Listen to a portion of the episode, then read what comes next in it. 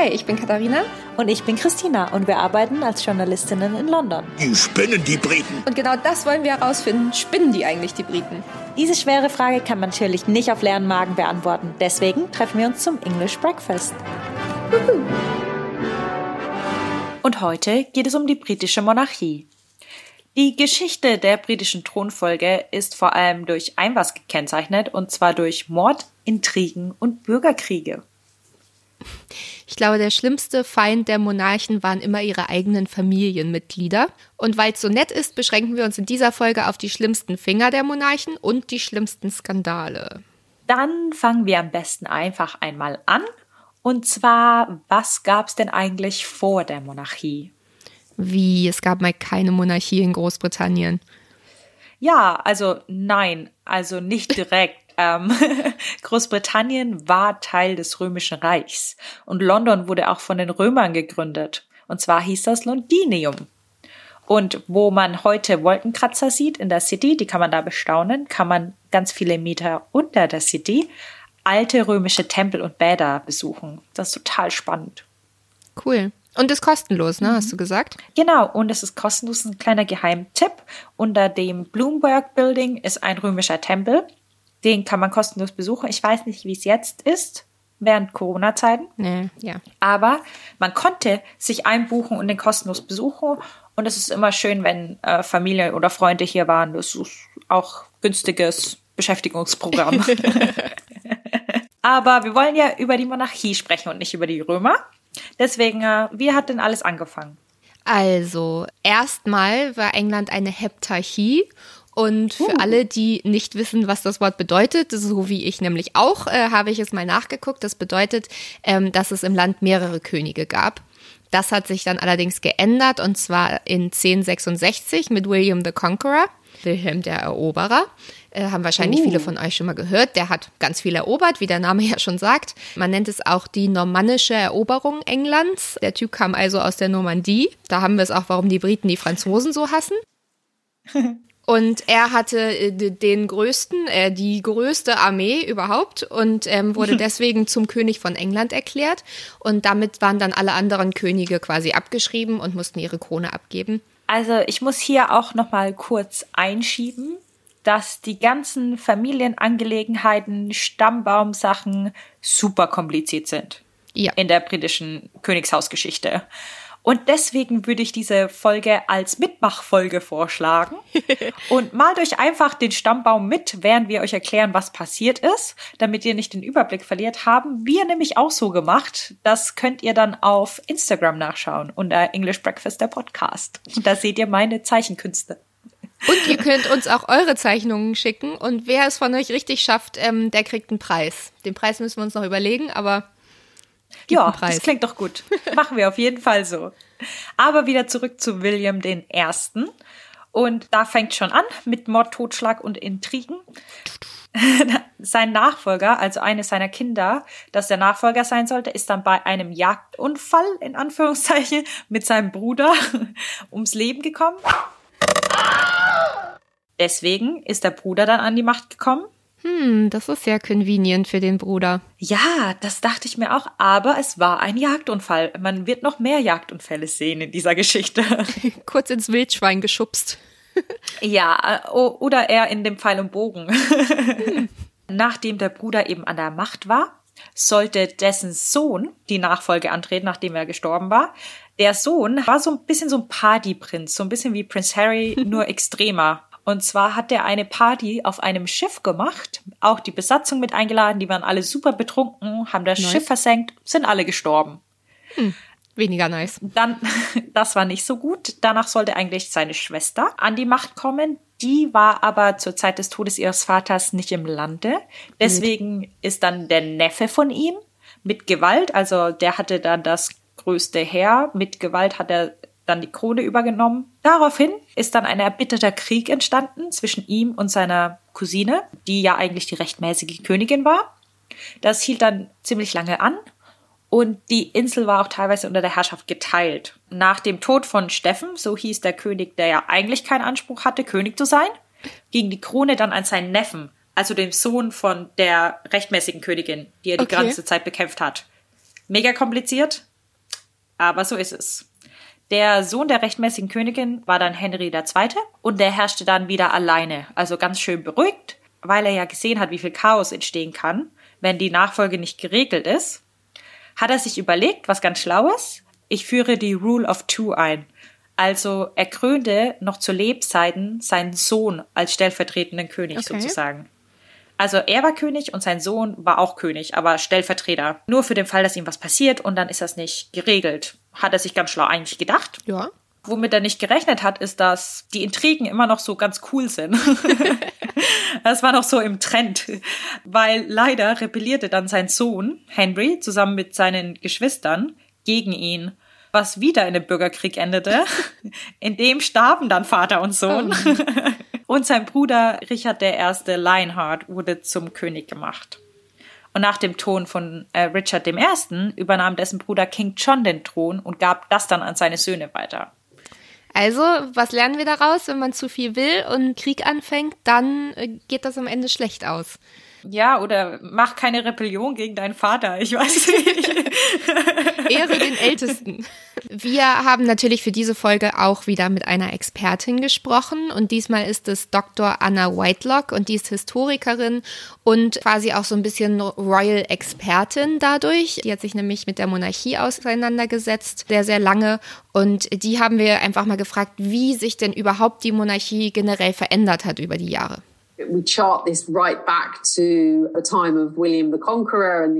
Wir führen die Monarchie zurück zu William dem Eroberer im 11. Jahrhundert.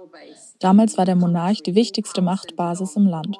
Über die Jahrhunderte hat das Parlament dann mehr Macht bekommen und das Volk hat mehr an Bedeutung gewonnen.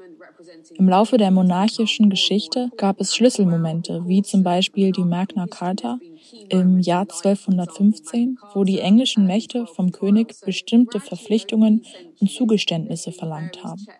Zum Beispiel, dass der Monarch nicht einfach so Steuern erheben kann oder dass das Volk nur nach einem fairen Prozess inhaftiert werden kann. Im 19. Jahrhundert wurde dann die Rolle des Parlaments und des Premierministers festgelegt und seitdem ist der das gewählte Oberhaupt in der Politik aber Oberhaupt des Staates ist immer noch der Monarch, allerdings sehr im Hintergrund.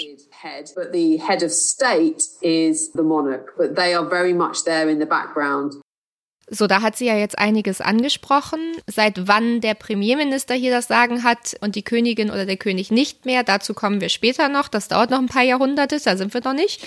Aber erstmal kommt jetzt die Magna Carta, die hat sie ja auch angesprochen. Und die wurde unterschrieben am 15. Juni 1215 von King John damals, auch wenn das nicht ganz freiwillig war. Also der wurde ziemlich dazu gedrängt, denn die Magna Carta, wenn man das ganz kurz einfach so sagt, ist sozusagen eine Vereinbarung mit dem Adel. Die fanden das nämlich überhaupt nicht super, dass der König immer alles entscheiden darf und die wollten eben mehr Rechte haben und haben dann ähm, revoltiert. Und die Magna Carta gilt heute als wichtigste Quelle des englischen Verfassungsrechtes. Großbritannien hat ja keine Verfassung, das heißt, man bezieht sich ganz oft eben auf die Magna Carta. Ein bedeutender Teil der Magna Carta ist eine wörtliche Kopie der Charter of Liberties, die hat Henry I. um 1100 äh, gegründet quasi und äh, die hat dem englischen Adel damals entsprechende Rechte gewährt. Und äh, das sollte sozusagen dann mit der Magna Carta passieren. Und King John hat es eigentlich nur unterzeichnet, weil die Barone ihm wirklich wahnsinnig Druck gemacht haben und er nicht anders konnte. Also gerne hat er diese Rechte zumindest nicht abgegeben. Dann ging es erstmal relativ ruhig weiter. Dann kam Henry III., Edward I., Edward II., Edward III., also eine lange Zeit lang haben sie sich irgendwie zusammengerissen und dann gab es einen weiteren Bürgerkrieg und zwar zwischen Richard II. und Henry IV. Und äh, da hat Henry IV. dann gewonnen. Richard II. ist leider verhungert. Und dann kam ein weiterer Henry auf den Thron und das war der fünfte. Und wenn ihr wissen wollt, was der so getrieben hat, dann könnt ihr zum Beispiel auf Netflix The King anschauen oder ihr lest euch äh, Henry V von Shakespeare durch. Danach gibt es noch einige Henrys mehr. und zwar Henry der Siebte ist an die Macht gekommen. Er ist der Sohn von Henry dem Sechsten und Henry der Sechste ist der Sohn von Henry der Fünfte. Da haben sie das schön linear gemacht. Und der hat, der Henry VI. hat nämlich seine Cousine geheiratet. Und zwar ist die die Tochter von Edward dem Vierten gewesen. Das heißt also, er hat die Tochter von dem geheiratet, Der, der, der verhungert ist. Ja. Na, immerhin. Auf jeden Fall haben die beiden geheiratet und die haben einen gemeinsamen Sohn hervorgebracht, und zwar den berühmten Henry den Achten. Dum, dum. Der ist vor allem berühmt für die Anzahl seiner Frauen, und zwar sechs davon. Und dafür, dass er einige auch töten lassen hat. Und dafür, dass er die protestantische Kirche gegründet hat, weil er sich scheiden lassen wollte von einigen seiner Frauen. Der hat dann aber ein was Gutes gemacht, für zumindest für die Nachfolge. Er hat die Nachfolge zum ersten Mal klar geregelt. Also er hat festgeschrieben, dass immer der älteste Sohn Nachfolger wird. Wenn es keine Söhne gibt, dann gilt das auch für die älteste Tochter. Als er gestorben ist, ist dann sein Sohn Edward VI. an die Macht gekommen. Und der hat einfach mal beschlossen, die Regel findet er nicht gut und hat sie wieder abgeschafft. und machte dann seine Cousine Lady Jane Grey zur königlichen Nachfolgerin. Ist schon schön, wenn man König sein kann, oder? Dann kann man immer alles äh, selber entscheiden, kann man ständig die Regeln ändern, machen, was man will, seine Frauen umbringen, Ja, Kirche gründen. also weiß ich jetzt, was du machen willst. Frauen umbringen und eine Kirche gründen. Auf jeden Fall. Ähm, das Problem war eben, dass der Sohn von Henry den Achten, also der Edward der Sechste, ist dann relativ früh auch gestorben und seine Cousine Lady Jane Grey wurde dann zur Königin gekrönt im Alter von 16 Jahren. Da ist man auf jeden Fall bereit, um so ein Land zu regieren. Ja, was glaubst du denn, wie lang sie an der Macht war? Ähm, eine Stunde und zehn Minuten. Nicht ganz so kurz, aber genau neun Tage. Und zwar wurde sie dann von Queen Mary der Ersten geköpft. Klar. Und Queen Mary ist die Tochter, eine der Töchter von Henry den Achten. Und sie ist vielleicht besser bekannt für dich als Bloody Mary. Hm, lecker. Weißt du, wie. weißt du, wieso sie so genannt wird? Ist nicht wegen dem Getränk. Wahrscheinlich, weil sie ähm, sehr viele Leute umgebracht hat. Genau, und zwar das Problem war, dass äh, Mary, anders als ihr Papa, ist sie katholisch. Also sie war die Tochter von Catherine of Aragon. Sie war katholisch und sie hat überhaupt nicht damit übereingestimmt, dass es die protestantische Kirche gibt. Nee. Und hat dann in ihrer fünfjährigen Amtszeit 280 Protestanten verbrannt. Uh. Deswegen mm, Bloody Mary. Und weil Mary dann aber keine Kinder hatte, ging die Krone dann an Elisabeth I. Das war ihre Schwester. Die war wiederum protestantisch. Das Land wieder im Chaos. Die hatte auch keine Kinder, aber dafür einen Konflikt mit der Königin von Schottland, die Mary Queen of Scots. Ja, Schottland hatte ja, was die Monarchie angeht, sie, haben die immer so ihr eigenes Ding gemacht, wobei auch öfter mal das englische Königshaus da rein geheiratet hat und ähm, deswegen hatte die schottische Adelslinie ja auf jeden Fall Legitimität.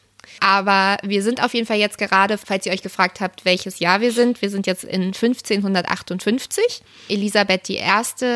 besteigt den Thron und hat wirklich schwierige Aufgaben vor sich. England ist stark verschuldet. Sie ist, wie gesagt, eben Protestantin. Sie muss sich gegen die ganzen Katholiken durchsetzen und eben besonders gegen ihre Cousine Mary Stuart, die Königin von Schottland. Und die sagt eben, nee, also ich habe auch Anspruch auf den englischen Thron. Und dann gibt es allerdings einen Aufstand und der zwingt die schottische Königin zur Flucht nach England. Und Elizabeth I. sagt aber nicht, ja, okay, du bist ja meine Cousine und ich schütze dich deswegen, sondern, wie das natürlich so ist, hat sie gesagt, nein, du bist meine Widersacherin und deswegen lasse ich dich jetzt verhaften. Und nach 19 Jahren in Haft, 1587, hat sie sie dann hinrichten lassen. Also hat sie schön noch mal eine Weile eingesperrt und dann sie erst umgebracht. Aber Klassiker. ja. Aber weil Elizabeth I. nie geheiratet hat, wurde sie auch die jungfräuliche Königin genannt. Ich weiß nicht, wie jungfräulich sie wirklich war, nur weil sie nicht geheiratet hat. Das äh, lassen wir jetzt einfach mal so stehen. Und als sie dann eben stirbt, 1603, hinterlässt sie ihrem Nachfolger ein immer noch verschuldetes Reich. Und der Nachfolger, der ist der Sohn von Mary aus Schottland, James I. Und James I., also der wird in England James I. genannt und in Schottland war es James VI. Der vereint dann sozusagen die Königreiche England und Schottland. Und deswegen ist er eben in England dann der erste König, James. Und James hat allerdings einen Sohn, Charles I. Und man würde jetzt eigentlich denken, damit ist das Kuddelmuddel erstmal aufgelöst. Aber nein, wir haben Ja. die Rechnung nämlich ohne Oliver Cromwell gemacht. Und zwar befinden wir uns im Jahr 1649. Mhm. Äh, der gute Oliver Cromwell findet die Monarchie richtig doof. der lässt Charles I. dann köpfen und macht sich selbst zum Lord Protector, was ja so gar nicht wie ein König ist. Achtung, Sarkasmus. er ist anderes. nämlich Alleinherrscher und sein Sohn soll sein Nachfolger werden. Nee, also das ist, es ist im Endeffekt genau wie ein König, nur nicht mit dem königlichen Blut. So, sein Sohn soll dann der Nachfolger werden. Aber der hat so ein bisschen Problem. Das ist immer ganz schön umschrieben in ähm, den Geschichtsbüchern, dass er so ein Luftikus vom Land war, der kein Verständnis hatte von der Politik, aber im Endeffekt konnte er die Armee einfach nicht hinter sich bringen. Deswegen ist er gescheitert. Und 1660 ist dann Charles II. aus dem Exil in Frankreich wieder zurückgekommen, also der Sohn von Charles I. Mhm. Und er wurde zum König gekrönt. Und seitdem gibt es auch eine konstitutionelle Monarchie. Und Fun Fact, wenn ihr unsere Weihnachtsfolge gehört habt, dann wisst ihr, dass ähm, zwischen 1649 und 1660 es kein Weihnachten gab äh, hier in Großbritannien. Und das war die Schuld von Oliver Cromwell. Das möchte ich noch mal kurz sagen. In dieser Zeit wurden auch die Kronjuwelen vernichtet und verkauft von Oliver Cromwell, weil er jedwedige Beweise für eine Monarchie wollte er loswerden und es hat ihm Geld gegeben, weil das Parlament immer mhm. Geld wollte. Das Lustige ist aber, die Schotten haben das ganz klug gemacht und haben ihre Kronjuwelen versteckt rechtzeitig. Das Problem war nur, sie haben vergessen, wo sie sie versteckt haben. Klar. Und dann ganz, ganz viel später haben sie die per Zufall wieder gefunden und jetzt kann man sie in Edinburgh in der Burg dort bestaunen. Da war ich schon. Die sind sehr schön. Aber wir sind jetzt 1660 bei Charles II., der wieder zurück auf dem Thron ist und eine konstitutionelle Monarchie. Die konstitutionelle Monarchie, die haben wir ja hier jetzt immer noch in Großbritannien und ähm, das bedeutet eben, der König oder die Königin ist das Staatsoberhaupt, hat aber sonst ähm, überhaupt gar keine Macht sozusagen. Also das ist zwar immer so, dass natürlich die Queen jetzt im Moment muss ja quasi Ja sagen, wenn ein neuer Premierminister gewählt wurde, aber das ist alles nur Show sozusagen. Also es wird zwar alles so durchgeführt, aber sie hat sich da noch nie eingemischt und noch nie Nein gesagt und das soll sie auch nicht machen. Also eigentlich soll sich die Monarchie quasi nicht in die Politik einmischen. Und trotzdem beeinflusst die Monarchie das Leben der Briten irgendwie doch heutzutage immer noch. Und inwiefern das so ist, das haben wir Dr. Anna Whitelock nochmal gefragt. In many ways, it makes no difference uh, on a day to day level that we have the Queen as head of state. I mean, apart from the fact that when you post a letter, you go to a post box which says ER on it. Im Alltag macht es quasi keinen uh, Unterschied, dass wir die Königin als Staatsoberhaupt haben. Klar, wenn man einen Brief in den Briefkasten wirft, steht auf diesem ER, die Initialen der Königin Elizabeth Regina. Und auf der Briefmarke ist das Gesicht der Königin zu sehen und auf unseren Münzen und Geldscheinen auch. Aber abgesehen davon hat die Anwesenheit der Königin als Staatsoberhaupt im Alltag wenig Bedeutung. Es gibt verschiedene zeremonielle Anlässe. Natürlich stoßen königliche Hochzeiten immer auf großes Interesse in der Bevölkerung. Die Rede der Königin am Weihnachtstag ist ein sehr zentraler Teil der Weihnachtsfeierlichkeiten, aber es ist keine Art von allgegenwärtiger Rolle. Und trotzdem hat die Königin eine Rolle als eine Art kulturelle Einheitsfigur. In Krisenzeiten über die Jahrhunderte hinweg zum Beispiel war der Monarch besonders wichtig, sei es im Ersten oder im Zweiten Weltkrieg aber auch in den letzten Monaten. Da wurde die Königin gebraucht, um den nationalen Geist und die Entschlossenheit während der Pandemie zu stärken. Also hat sie eindeutig eine wichtige Rolle innerhalb des Landes und sicherlich ist die Monarchie sehr grundlegend für die globale Marke Großbritannien. Sie stützt sich stark auf die Königin, die wahrscheinlich die berühmteste und meist fotografierteste Frau der Welt ist. Sie regiert schon so lange und hat so ziemlich jeden politischen Führer getroffen, wie man sich vorstellen kann. Und natürlich kommen jedes Jahr viele, viele Touristen nach England, um die Sehenswürdigkeiten der Monarchie zu sehen, sei es der Buckingham Palace oder historisch gesehen der Tower of London. Kulturell und damit auch wirtschaftlich hat die Monarchie tatsächlich eine bedeutende Rolle in Großbritannien. Aber im Alltag ist sie eher unbedeutend. Also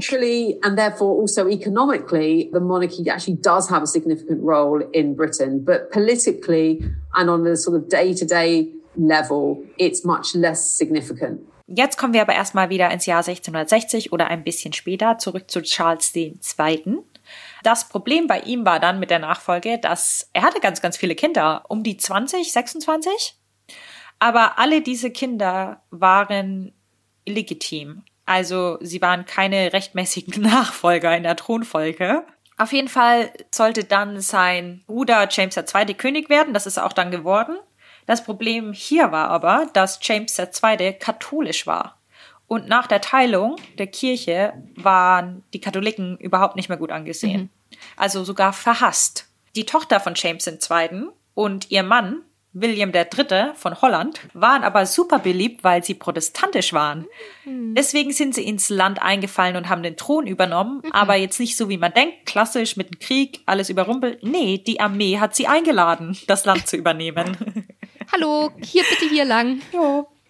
Nach der Amtszeit von William III. von Holland, den alle ganz super fanden, wurde dann aber seine Schwägerin sozusagen zur Königin gekrönt, also mhm. Queen Anne. Das war mhm. die Tochter von James II., die andere. Er hatte zwei Töchter. Okay. Die hat dann 1707 unter dem Acts of Union die Königreiche von England und Schottland in das United Kingdom vereint. United Kingdom. Vorher war man immer Königin von oder König von Schottland und England und jetzt war man Königin oder König vom Vereinigten Königreich und Irland. Und Irland. das ist immer noch als Zusatz dazu. Die hat dann auch regiert bis 1714, da ist sie gestorben und sie hatte keine Kinder. Mhm. Haben wir wieder mal ein Problem. Da, diesmal lag es aber nicht daran, dass sie es nicht versucht hätte. Und zwar war sie 17 Mal schwanger. Oh auf jeden Fall hat das Parlament dann gesagt, wir wollen keinen Bürgerkrieg mehr. wir wollen die Nachfolge jetzt mal regeln. Wir wollen nicht, dass wieder irgend so ein Heini aus ähm, Schottland, der fünfte Cousin dreimal entfernt, sagt, ich bin aber hier der rechtmäßige König. Wir wollen, dass es klar geregelt ist. Also haben sie beschlossen, die Nachfolge zu regeln. Und als Ausgangspunkt haben sie Sophia von Hannover genommen und zwar war sie die Enkelin von James I. oder VI., je nachdem, mhm. von wo ah, man mhm. zählt. Also der, der Schottland und England vereint hat. Okay. Und von da aus haben sie gesagt, ab da geht dann die Linie weiter. Und das ist jetzt die Königsfamilie. Das ist jetzt die Königsfamilie, genau. Weil, wer kam denn als nächstes? Oder nicht als nächstes, aber wer war denn davon dann Nachfolger? Genau, weil eine Nachfolgerin davon war Queen Victoria. Die hat von 1837 bis 1901 regiert. Ihr Nachfolger war Edward VII., danach kam George V. und dann kam Edward VIII. Und da wird es dann wieder kompliziert. Den kennt ihr wahrscheinlich aus The Crown. Da geht es ja dann los. Der war der Onkel von der heutigen Queen Elizabeth II.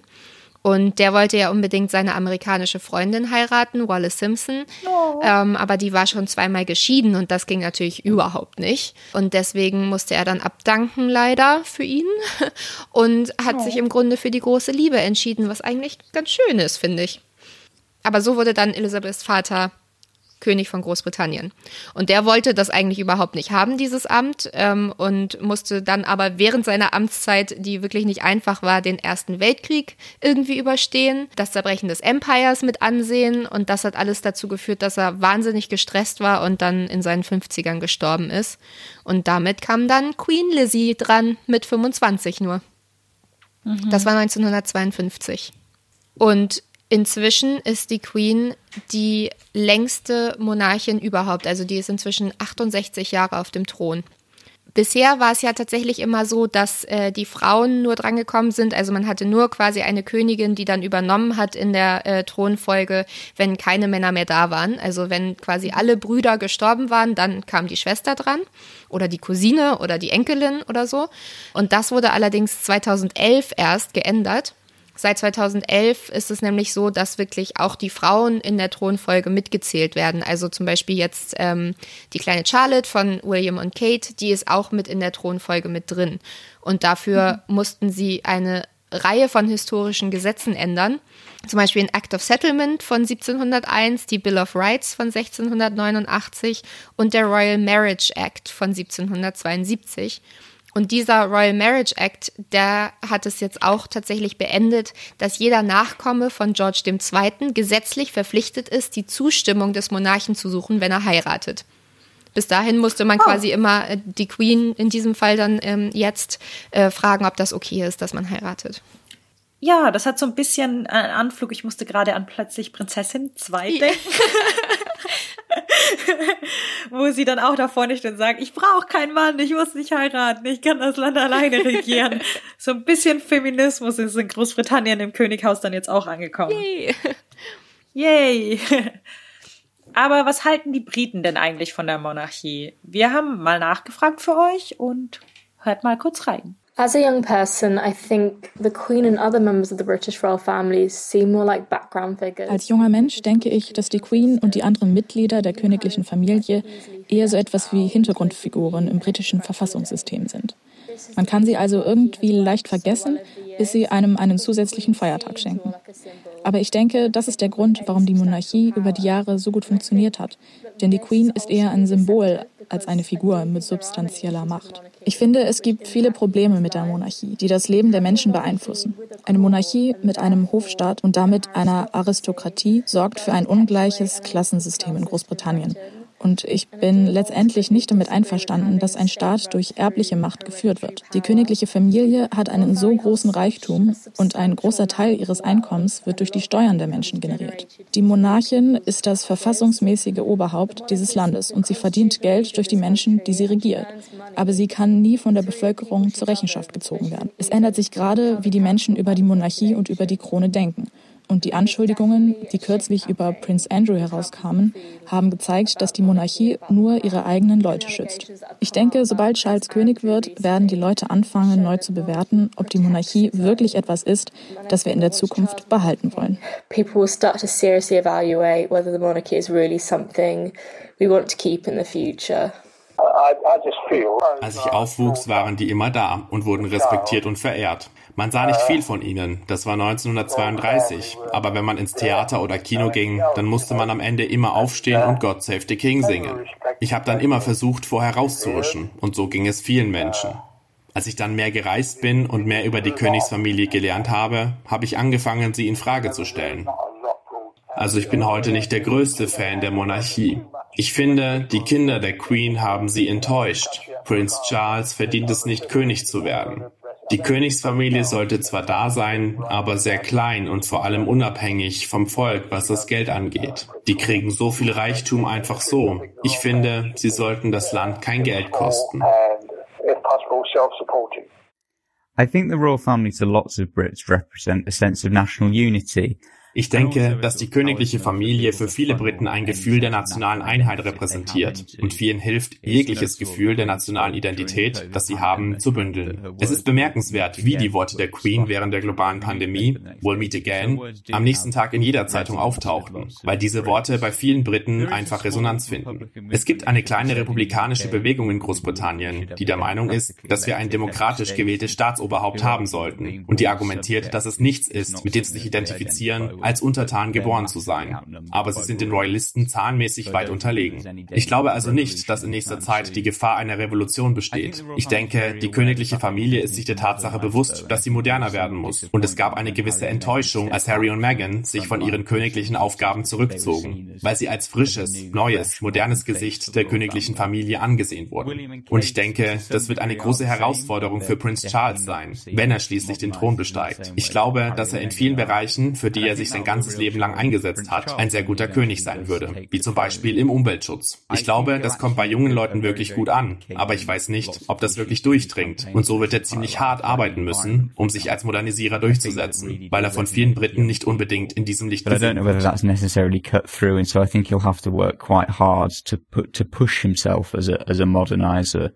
Because I think he isn't necessarily seen in that light by, by many Brits. The Queen, of course, the head of the royal family. I respect her. She has done a wonderful job. Ich respektiere die Queen. Sie hat wirklich sehr gute Arbeit geleistet über die vielen Jahre und sie tut es auch immer noch. Charles wird hoffentlich übernehmen, wenn sie stirbt. Und danach dann William. Ich mag besonders William und Kate und deren Kinder. Aber davon abgesehen weiß ich nicht besonders viel über sie. I don't know an awful lot about them. Ja, wir haben ja gerade Issy, Albert, Joe und Imelda gehört. Und Imelda und Albert sind so in ihren 70ern und 80ern und Joe und Issy in ihren 20ern. Und die haben dann doch schon ganz unterschiedliche Ansichten auf die Monarchie. Ja, ich find's äh, krass, dass sogar in den Altersschichten selber sich das so äh, gegensätzlich irgendwie zeigt, weil Izzy und Joe ja doch ziemlich unterschiedliche Meinungen haben und eben Imelda und Albert auch. Und ich finde, das zeigt, wie sehr die Monarchie vielleicht auch polarisiert hier. Ja, ich finde auch gut, dass angesprochen wurde, was wir ja auch schon kurz angeschnitten hatten, dass die Monarchie auch wichtig ist als Kleber für die Gesellschaft. Also in Krisenzeiten ja. zur Aufmunterung und als Leitfigur so ein bisschen, die hält das ganze Schiff zusammen, die Lizzie. ich fand eigentlich Alberts Idee auch ganz gut, dass es die Royal Family halt noch geben soll, ähm, die aber eben eigentlich selbst sich versorgen, geldtechnisch. Also, dass sie eben halt kein Geld mehr vom Staat bekommen, aber trotzdem irgendwie eine repräsentative Rolle haben.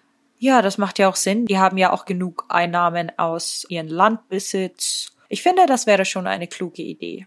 Ja, ist schon ganz schön krass eigentlich, finde ich, dass, also alle Briten, die im Moment leben, sind eigentlich mit Lizzie aufgewachsen als Königin. Mhm. Das heißt, jeder kennt die. Das heißt, wenn die stirbt, wird das wirklich, glaube ich, so ein riesiger Schock sein, weil dann ändert sich irgendwie alles, weil die hat jetzt so, so lange, so ein bisschen wie wenn Merkel jetzt aufhört. ähm, ja. So, die hat so ein bisschen still und ruhig vor sich hin regiert, also insofern das auf jeden Fall geht als Königin. Und deswegen heißt es, dass es ja wirklich sein könnte, dass ähm, dann wirklich viele Leute sagen, okay, wenn, wenn die jetzt vorbei ist, also wenn Lizzie irgendwann stirbt, dann wollen wir eigentlich keine Monarchie mehr haben. Ja, das kann ich auch gut verstehen. Die Briten, die wir kennen, die interessiert das teilweise auch überhaupt nicht, was da passiert. Ich weiß nicht, soweit ich das weiß, ist Charles jetzt nicht unbedingt so beliebt. Nee. Vor allem auch die ganze Diana-Sache und Camilla. Ja. Naja, und ähm, vor allem haben wir ja mit Elizabeth jetzt jemanden, der sich wirklich überhaupt nicht einmischt. Also äh, wenn dann irgendwie trägt sie mal eine blaue Tasche ähm, und zeigt damit, dass sie pro EU ist oder so, aber weiter geht sie nicht.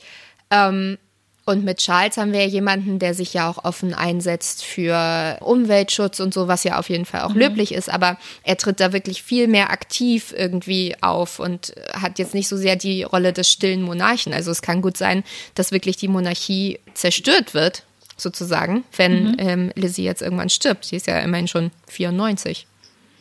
Naja, und wir haben ja auch gesagt, äh, Lizzie ist die Königin mit der längsten Amtszeit mittlerweile, was aber auch bedeutet, dass Prinz Charles der längste König in Waiting sozusagen ist, ja. also der längste Thronanwärter sozusagen. Die Monarchie, weil ich glaube, sie wird auch häufig einfach als verstaubte Institution angesehen. Mhm. Und wenn du dann jemanden so hast wie William und Kate, ähm, die jung sind, Kate gilt ja auch so als ähm, Stilvorbild. Ja. Dann täte das der Monarchie schon gut, weil jetzt gibt's ja auch moderne Skandale, die wir dann aber in einer anderen Folge beleuchten werden. yes. ja, also ich glaube, dass die gerade die jüngeren Royals auf jeden Fall eine große Rolle spielen, so wenn es halt auch darum geht, sich halt zu engagieren für Sachen, über Sachen zu sprechen. Ähm, wir hatten es in der ersten Folge auch gesagt, ähm, die haben sich ja auch viel eingesetzt, zum Beispiel, dass viel über mentale Gesundheit hier mehr gesprochen wird. Mhm. Und ich glaube, dafür sind sie schon recht beliebt, obwohl auf der anderen Seite kostet die Monarchie ja auch wirklich wahnsinnig viel Geld. Und deswegen sind halt auch viele dagegen, weil die Steuerzahler, die ähm, finanzieren quasi das Einkommen der Queen. Also äh, in 2020 äh, gingen 70 Millionen Pfund, knapp 70 Millionen Pfund, 69,2 an die Queen und ans Königshaus. Und dann hat sie 20 Millionen tatsächlich nochmal on top bekommen. Und das war einfach Einkommen von Land, was sie verpachtet hat zum Beispiel. Oder wo, dass sie irgendwo aufgetaucht ist und irgendwas eröffnet hat oder Sachen, die sie vermietet hat oder sowas. Also die kriegt wirklich wahnsinnig viel Geld. Ja, aber das Gute ist auch, weswegen es eigentlich schlecht wäre, wenn die Monarchie vorbei wäre, ist, dass es auch eine große Touristenattraktion ist. Ja. Insgesamt 2017 hat die königliche Familie der UK 1,8 Milliarden Pfund zum, zur britischen Wirtschaft beigesteuert. Und davon sind 550 Millionen alleine durch den Tourismus. Ja. Na gut, wenn man sich anguckt, wie viele alleine zur Hochzeit von Harry und Meghan gekommen sind. Also mhm. die haben da gecampt, ich habe da gedreht, die haben da gecampt äh, vier oder fünf Tage vorher, damit sie irgendwie einen guten Platz kriegen und die auf jeden Fall sehen können. Also die sind schon alle, wenn, wenn Leute, Briten hier verrückt sind nach der Queen und nach dem Königshaus, dann sind sie es aber richtig. Es sind dann auch nicht nur die Briten, es sind halt auch viele Amerikaner und ja. wir wissen das ja aus unserem Job. Viele Deutsche finden es einfach faszinierend, dass es das Königshaus gibt und wie, was da alles funktioniert. Oder auch nicht funktionieren. Was ich auch krass finde, ist, dass eigentlich, wenn du dir quasi ein Haus kaufst in London zum Beispiel, dann gehört dir nicht wirklich der Grund, auf dem das Haus steht, weil das Land sozusagen, das gehört alles der Queen mhm. offiziell. Und ähm, da gibt es ja das Duchy of Cornwall. Darüber haben wir auch bei den ähm, weirden Gesetzen gesprochen. Das gehört ja dem Prince of Wales, also Prince Charles falls ihr euch daran erinnert aus der Episode, wenn man stirbt in einem bestimmten Teil von England dann und kein Testament verfasst hat, dann geht das ganze Geld quasi an Prinz Charles. Und das ist sozusagen. Steuerfrei! steuerfrei, genau. Das ist das äh, Duchy of Cornwall. Und die, das da rein zählen eben auch 15,7 Hektar im Großraum von London an Land damit noch 39 Wohnimmobilien und 18 Gewerbeimmobilien. Also da machen die wirklich auch wahnsinnig viel Geld mit. Ja, Altersvorsorge ist geklärt, oder? Ja. Auf jeden Fall haben wir jetzt total viel über die Geschichte geredet und über die Monarchie als Institution und dann fragt man sich doch schon, spinnen die Briten, dass sie immer noch an der Monarchie festhalten? Also sie hatten ja mal eine Zeit ohne Monarchie, das haben sie halt nur nicht so gut gemacht. Also ich muss sagen, also auf der einen Seite habe ich eigentlich mich so ein bisschen immer darüber lustig gemacht, dass sie hier nie eine Revolution hatten und ähm, irgendwie wirklich die Monarchie abgeschafft haben. Auf der anderen Seite muss ich allerdings sagen, ist es ziemlich clever, glaube ich, wie sie das gemacht haben, weil sie haben äh, die Monarchie zwar behalten, sie hat aber ja quasi keine Macht mehr, aber bringt relativ viel Geld ein. Ich meine, okay, sie kostet auch relativ viel Geld, aber mhm. ähm, ich glaube, das britische Königshaus ist ja eigentlich das bekannteste auf der ganzen Welt. Ja. Und das ist so zu, zu dem Aushängeschild irgendwie geworden, dass sie das eigentlich ganz clever gemacht haben, würde ich immer, also würde ich jetzt mal sagen. Ja, ist auch ganz verrückt. Großbritannien oder ja, Großbritannien hat auch ja die höchste Zahl an königlichen Korrespondenten mhm. Oder Reporter, die sich einfach nur mit dem Königshaus beschäftigen. Ja königlichen Reporter fahren dann mit auf die Reisen und berichten davon. Ja, und zum Glück liefern die Royals ja dann auch immer noch genug an Skandalen, dass man eben immer wieder darüber berichten kann. Ähm, das füllt mhm. hier ja wirklich täglich die Zeitungen. Auch wenn es nur so blöde Sachen wie gestern sind, ja. darüber, dass Harrys Nachbar in LA gesagt hat, Harry hat jetzt einen Pferdeschwanz. Und dann hat die Sun, das äh, Klatschblatt, die Sun gleich mal Photoshop rausgeholt und ihn einem Pferdeschwanz hinmutiert. Das war auch, das war dann eine der, der großen Stories. Das ist echt wahnsinnig. Wenn es keine Skandale gibt, machen sie ihre Skandale. Ich finde es auch einfach so krass, wenn man sich jetzt die ähm, Royal Experts anguckt. Die haben echt einen, einen, krassen Job. Also wenn wir zum Beispiel berichtet haben, ähm, als Maxit war, äh, standen wir mhm. vor dem Buckingham Palace und haben Live-Schalten gemacht und Interviews und so weiter. Und dann kommt halt ein Royal Expert und der geht dann von TV-Sender zu TV-Sender und gibt ein Interview und sagt quasi immer wieder das Gleiche und bekommt dafür wahnsinnig viel Geld, dass er das macht. Mhm. Und äh, das ist wirklich, also ich würde sagen, es ist fast ein ganzer Industriezweig hier, Experten der Königsfamilie. Ja, auf jeden Fall. Auch die ganzen Bücher, die darüber geschrieben werden von wir müssen ja dann jedes Mal, wenn ein neues Buch über die Königsfamilie erscheint, müssen wir raus und die Autoren interviewen. Und die meisten von den Autoren haben noch nie irgendwelchen Kontakt mit der Königsfamilie gehabt. also ab und zu hat man Glück, dass man jemanden trifft, der wirklich mit einem Mitglied der Königsfamilie befreundet war und dann mit deren Segen mhm. eine Biografie geschrieben hat. Ja. Aber naja, oder wenn man ja. sich halt anguckt, ähm, jedes Mal, wenn ähm, royaler Nachwuchs kommt, und in den Wettbüros wird ja dann wahnsinnig gewettet, wie wird derjenige heißen, äh, wird es ein Junge oder ein Mädchen, die machen damit so viel Geld. Also, wir können theoretisch festhalten, dass die Monarchie an und für sich gar nicht so verrückt ist, aber wie die Briten sie oder die britische Presse vor allem sie aufputscht oder benutzt, das ist schon ziemlich, da spinnen sie schon ein bisschen. Ja. Und wir hatten euch ja bei Instagram gefragt, was ihr so wissen wollt. Ähm, die Fragen waren allerdings alle äh, bezogen eben auf die Royals jetzt heute. Und wir hatten uns gedacht, dass wir das eben so aufteilen, dass wir euch jetzt einmal in dieser Folge einen knappen Überblick geben, damit ihr wisst, wie sich das alles überhaupt entwickelt hat. Und in den nächsten Wochen und Monaten wird es dann weitere Folgen geben und da beantworten wir eure Fragen auch auf jeden Fall. Versprochen. Genau, wenn ihr eben noch Fragen habt zur heutigen Folge oder dann Fragen, die wir in den nächsten Folgen beantworten sollen, dann schreibt uns einfach auf Instagram unter English Breakfast Podcast. Oder, Oder, ihr könnt uns auch eine E-Mail schreiben unter englishbreakfast.podcast at gmail.com. Ein royales Winken zum Abschied.